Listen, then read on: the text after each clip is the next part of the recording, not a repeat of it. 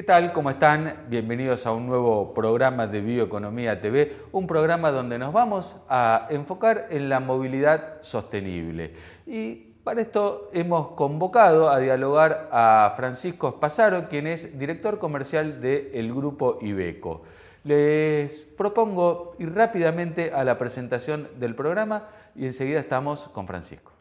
Mirar hacia adelante es recorrer las rutas hoy pensando en el mañana. Es ser pioneros en el desarrollo del GNC y el GNL y protagonistas de la evolución del transporte de cargas en el país. Porque trabajar por un futuro sustentable es ser parte de él. Ibeco Natural Power.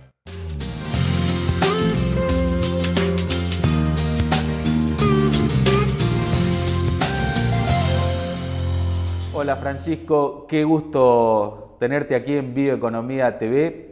Em, Sabemos que eh, Ibeco tiene acá en el país una fuerte participación en lo que tiene que ver eh, con el transporte y nosotros nos ocupamos eh, de lo que tiene que ver de la producción de biomasa y siempre el, tema de el transporte es un tema complejo, sobre todo cuando estamos hablando de productos sustentables. Entonces nos interesaría que nos cuentes un poco cómo trabaja Ibeco en temas de sustentabilidad. ¿Qué tal, Emiliano? Eh, todo muy bien, por suerte. Eh, sí, Ibeco, digamos, Ibeco a nivel mundial, eh, sabes que hace más de 20 años que está en la búsqueda de lo que es el transporte sustentable, de bajar el impacto ambiental que tiene la actividad del transporte, que en todo el mundo, digamos, es, es muy representativa y en Argentina en particular, donde más del 90% de las cargas se transportan en camión, es muy importante también trabajar en ello. Hace más de 20 años que estamos en el desarrollo de tecnologías de CIA, como por ejemplo eh, el gas, el GNC, el GNL, y hoy en día ya estamos hablando de otras tecnologías que vendrán en un futuro que tiene que ver con la parte, la parte eléctrica. En Argentina en particular tenemos una condición eh, muy interesante para la aplicación de vehículos a GNC, eh, que es lo que lanzamos hace ya más de alrededor de tres años, allá por el 2019, lanzamos una oferta de camiones sustentables que funcionan con gas natural, sea gas natural comprimido o gas natural líquido, GNC, GNL. El GNC en Argentina está mucho más difundido, siendo la misma energía, vamos a decir, eh, dado que cambia el estado de la misma, bueno, una ha tenido gran repercusión y ha avanzado bastante, mientras que el GNL es algo que vendrá más, más a futuro.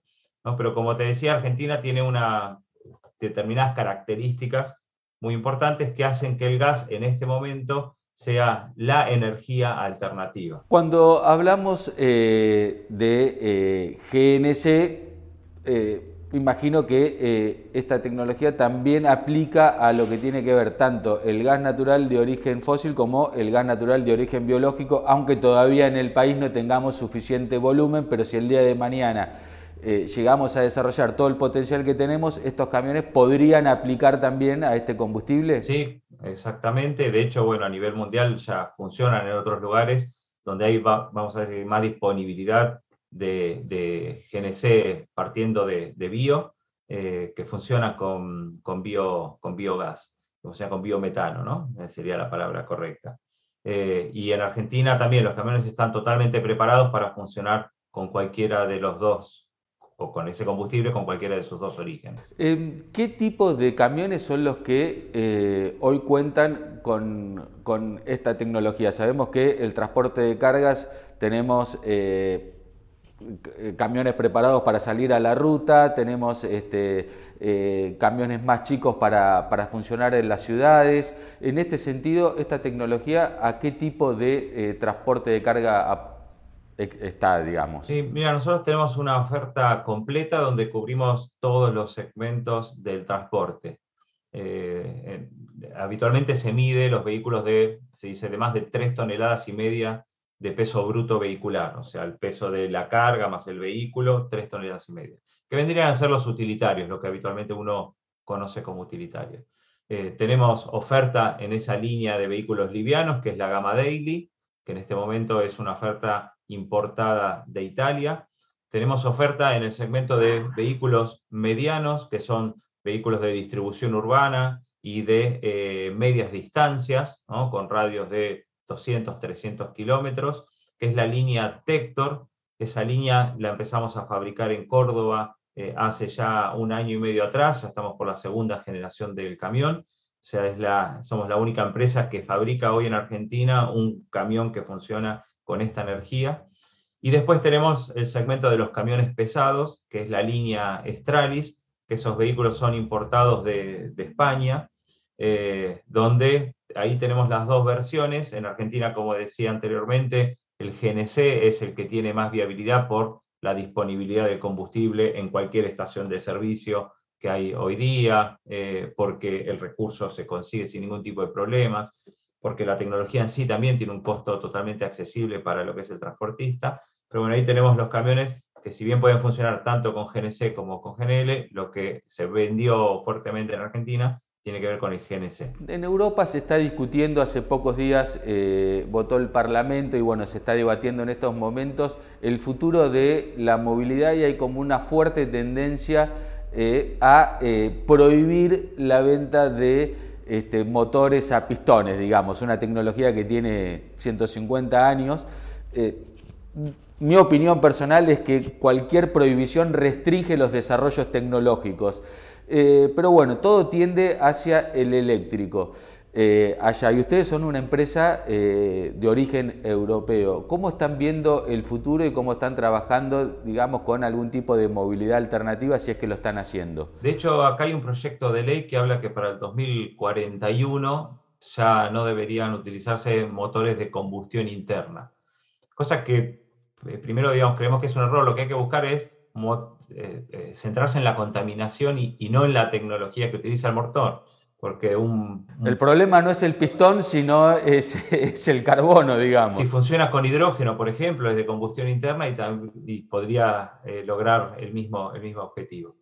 a, nivel Europa, yo decía hace un ratito que cuando uno define qué tecnología utilizar alternativa, no solamente tiene que mirar qué es lo que menos consume. Hay determinados parámetros que uno tiene que ver porque una determinada tecnología puede ser aplicable en algún lugar y otra, eh, y otra no, Entre esos parámetros es realmente lo primero que esa energía, que esa energía que va a utilizar sea ecológica de lo que se denomina, que bien ya sabes, de pozo a rueda, o sea, en todo el ciclo, incluso en la disposición final de los, eh, de los vehículos en este caso.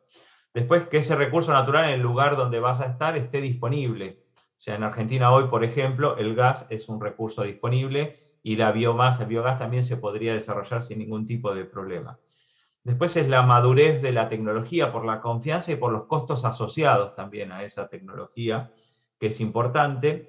Y el último punto es que lo que vos vas a ofrecer, en este caso como camión, le dé la misma performance al cliente y eso le facilita las cosas. Hoy se habla mucho de lo que es la electricidad. Nosotros tenemos eh, el desarrollo junto con eh, Nicola, que es una empresa dedicada muy fuerte a la electrificación, el desarrollo de camiones eléctricos, tanto enchufables como no enchufables, o sea, 100% a batería o con pilas de combustible que funcionan con hidrógeno, la generación de electricidad a través de pilas de combustible. Eh, esos vehículos, pensar hoy en, Europa, digamos, es una posibilidad, van a, van a progresar, de hecho tenemos la primera fábrica de, ese tipo de camiones eléctricos que está en Ulm, en Alemania. Eh, ya a partir de, de, inicio del próximo año empieza la producción y venta en serie de ese camión allá en Europa, que es totalmente aplicable. Hay algunas cuestiones por resolver, una tiene que ver con los costos, por ejemplo, el costo de un camión o el precio de venta de un camión llega a ser tres veces el de un vehículo diésel, con lo cual eh, ahí hablaba de lo que es la maduración de la, tecnología para tener costos accesibles. Eso va, va a implicar que tal vez cambie hasta el modelo de negocio de un camión eléctrico, donde el cliente ya no pueda afrontar el costo del camión si tiene que tenga que pagar por kilómetro recorrido y hace una especie de alquiler. O sea, está muy en discusión, muy en discusión. Sin duda alguna, en algún momento, esa energía o esa tecnología eléctrica que pareciera ser que es eh, menos contaminante hoy que otras, eh, va a cumplir todos los requisitos que mencionaba anteriormente y va a ser tan aplicable como hoy es el gas en Argentina o realmente a nivel mundial. Dentro de la fábrica, imagino que eh, Ibeco, por este, todo lo que representa a nivel mundial y el compromiso que tiene con la sostenibilidad, está aplicando eh, ciertas políticas. ¿Podías contarnos un poquito qué, hacen en fábrica? Sí, nosotros en, fábrica eh, tenemos, además de la producción bueno, de, este camión a gas que te mencionaba, además de eh, buscar optimizar cada vez más los procesos productivos, reducir la utilización de energía o y barra O, utilizar energías sustentables, recuperación de aguas y demás, tenemos eh, lo que llamamos una isla ecológica. En esta isla ecológica se hacen varias, varias tareas. Una de ellas, por ejemplo, es, eh, tenemos una compostera y la producción de árboles autóctonos y estamos trabajando fuertemente ya desde el año 2017 en lo que es la forestación de distintos eh, parques nacionales, principalmente concentrados en la provincia de Córdoba. Eh, por ejemplo, ahora hay todo un proyecto de lo que es el, de nombrar Parque Nacional la zona de lo que se denominan Cenusa, eh, donde se hizo hace unas semanas atrás una reforestación de 50 árboles nacidos en la planta, en nuestra planta, y nutridos a través de nuestra propia compostera. además de eso, reutilizamos prácticamente el 95, 96% de, eh, de los desechos de producción, digamos, se reciclan y se reutilizan, en cosas como, por ejemplo, eh, los camiones para ser trasladados desde la producción hasta los concesionarios necesitan llevar lo que se denominan guardabarros de maniobra. Entonces, los guardabarros se hacen con parte de eh, el envoltorio de las piezas que llegan a la fábrica. O con esa misma madera tenemos una carpintería propia se hacen juguetes para los chicos, eh, se hacen ukeleles, eh, pataletas, bueno, que es un juguete ese que, caminan los chicos sentados, ¿no? que no tiene pedales, eh, por dar algunos, algunos ejemplos. También todo lo que es cartones se comprimen para después derivar a, la reutilización fuera de la compañía, o lo que es las virutas metálicas, también se hacen unas pastillas, unas briquetas de, metal después de hacerle todo un proceso de limpieza para sacarle los residuos de aceite, que ese mismo aceite se reutiliza eh, como combustible.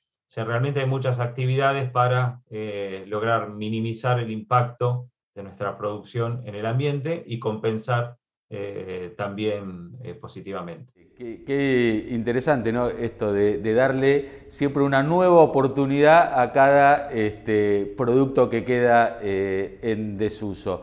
En cuanto a eh, políticas que tengan que ver con eh, género, con este tipo de cuestiones más sociales, ¿Tienen algo? ¿Trabajan de algo de alguna manera? Sí, nosotros tenemos una política de inclusión y diversidad muy fuerte eh, en la compañía, donde estamos convencidos eh, que la, diversidad suma eh, en todo sentido, ¿no? porque da puntos de vista distintos, porque la gente aprende una de otra.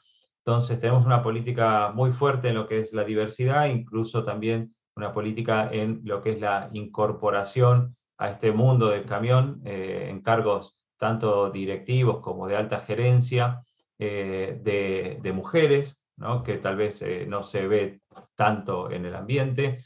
De hecho, por ejemplo, hace poquito tuvimos la primera mujer en un concesionario, mujer mecánica, que hace la asistencia mecánica en los talleres, cosa que no es normal verlo, pero obviamente va por las capacidades de las personas eh, y no por eh, sexo, raza, religión, género. Perfecto, Francisco. Bueno, la verdad es muy, muy amplio el panorama. Te agradezco muchísimo por estos minutos, por prestarte a conversar con nosotros.